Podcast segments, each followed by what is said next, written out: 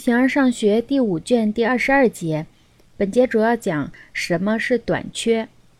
形而上学第五卷第二十二节，短缺的一个意义是不具有那种自然具有的东西，甚至包括并非自然具有的东西。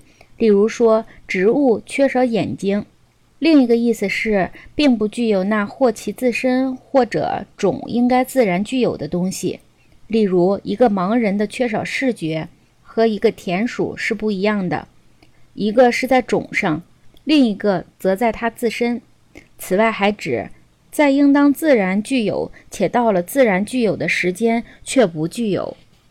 盲是一种短缺，但并不是在一切年岁都称为盲，只有在自然具有的年岁而不具有的才称为盲。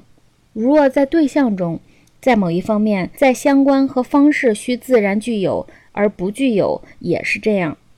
此外，任何被强力剥夺的东西也称为丧失。短缺的意义由词缀 a 杠组成的否定词一样多。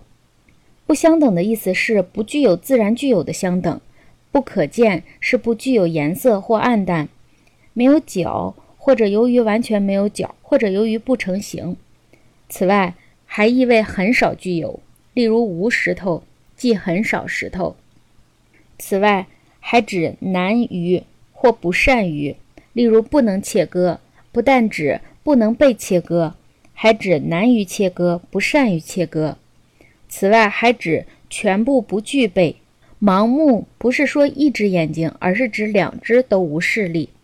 所以，并非一切人都是不善良就是邪恶，不是公正就是不公正，在其间有个中间。